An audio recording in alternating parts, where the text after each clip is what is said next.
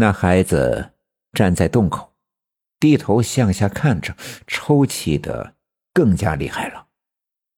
最终，呜呜的哭出了声音。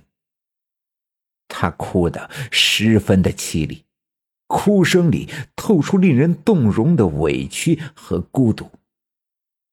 就在老宋惊恐的目光里，那个小孩跳进了那个漆黑的炕洞。他转过身，抬头看着老宋，老宋也终于看清了他的脸。他的眼神里透着哀怨和乞求，这让老宋的心里一阵阵的憋闷，仿佛有一只无形的大手伸进了老宋的胸膛，一把抓住了他的心脏，使劲的揉捏。突然，一阵夹杂着火光的黑烟顺着炕洞涌了出来，瞬间便将这个孩子包围。那孩子的头发被烧焦，衣服被烧成灰，身上的皮肤瞬间变得暗红，身上的肌肉开始缩紧，脸上的五官扭曲着，变了模样。他身上的水分被那炙热的烟雾蒸干，慢慢的变成了一具干尸。他的眼窝深陷，眼球脱落，变成了两个黑窟窿。嘴唇的皮肤收缩，乳牙突出，样子十分的恐怖。最终，扑通一声，直挺挺的倒在了炕洞里。随着他的倒下，那些缭绕在他身上的烟火也瞬间缩回炕洞，屋子里的烟尘也跟着缩了回去，屋子再一次安静下来。仿佛什么都没有发生过。老宋的身体一下子松软，刚才紧绷的皮肤和肌肉也变松弛，他没了力气，一下子倒在了地上。与此同时，屋门咣当的一声打开，李铁军走了进来。跟在李铁军身后的是一个满脸憔悴的女人，正是李铁军那疯疯癫癫的媳妇儿。而当李铁军看见了瘫软在地上的老宋的时候，吓了一跳，赶紧把媳妇儿护在身后，大声问道：“你，你谁呀？怎么在我家里？”老宋伸手指着炕梢的位置，嘴巴使劲的抽搐，却说不出话来。李铁军顺着他手指的方向向炕梢看去，炕梢。刚才被老宋掀了起来，露出了土炕。炕梢的土炕有很大的一片凹凸不平。老宋惊讶地发现，那个凹凸不平的位置，就是刚才自己看到的那个小孩子钻进去的黑洞。李铁军也很纳闷，顾不得地上的老宋，一个箭步跳上了炕，来到了炕梢，蹲下身子仔细看去。那块泥土的颜色很新鲜，跟其他的地方不同。李铁军记得，这土炕是当初自己亲手堆来的，而眼前这个地方，却像是最近有人动过。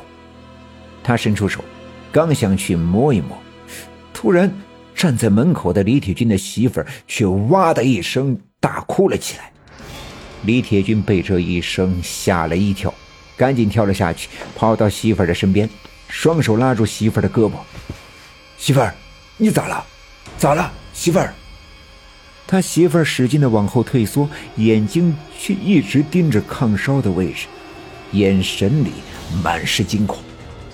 李铁军皱起眉头，心里十分的纳闷：为什么地上倒着的这个陌生人和自己的媳妇儿都惊恐的指着炕梢，而炕梢的位置，为什么？会有新的泥土抹过的痕迹。他媳妇儿使劲的往后躲，用力的挣脱李铁军的手，惊恐的喊叫着：“鬼，有鬼，鬼啊！”喊了几声，一下子瘫坐在地上，哇哇的大声嚎叫起来：“我的孩子啊，我的孩子，孩子啊！”李铁军看了看自己的媳妇儿。又看了看炕烧，顺手在地上的火炉旁拿起了搓煤的小铁铲，再一次跳到炕烧，挥动铁铲，用力的铲那块凹凸不平的地方。没几下，那块泥土被铲开，露出一块平整的石板。李铁军把铁铲插进石板的缝隙，用力向下一压，石板被撬起。李铁军再一用力，用铁铲把石板撅到了一旁，露出了黑洞洞的炕洞。而当李铁军蹲下身子向炕洞里看去的时候，一下子愣住了。炕洞里到处都是草木燃烧的烟雾累积成的黑灰，而就在炕洞里。躺着一具干尸，之所以说是干尸，是因为那具尸体的水分已经完全蒸干，皮肤变成黑色，紧紧地包裹着骨骼，露出完整的骷髅的外形。衣服被烤烂，只剩下一些零散的碎片。那干尸不大，是一个几岁的孩子。李铁军感到一阵阵的眩晕。因为他有种不祥的感觉，这也许就是自己失踪的孩子。他赶紧弯下腰，一伸手把那具干尸从炕洞里抱了出来，身子下面的衣服并没烧烂，露出原本的颜色。李铁军一看，大叫了一声：“啊！我的孩子，我的孩子啊！”的确。李铁军的不祥的预感被证实，那零散的布片他认得，那是出门打工之前给孩子买的衣服。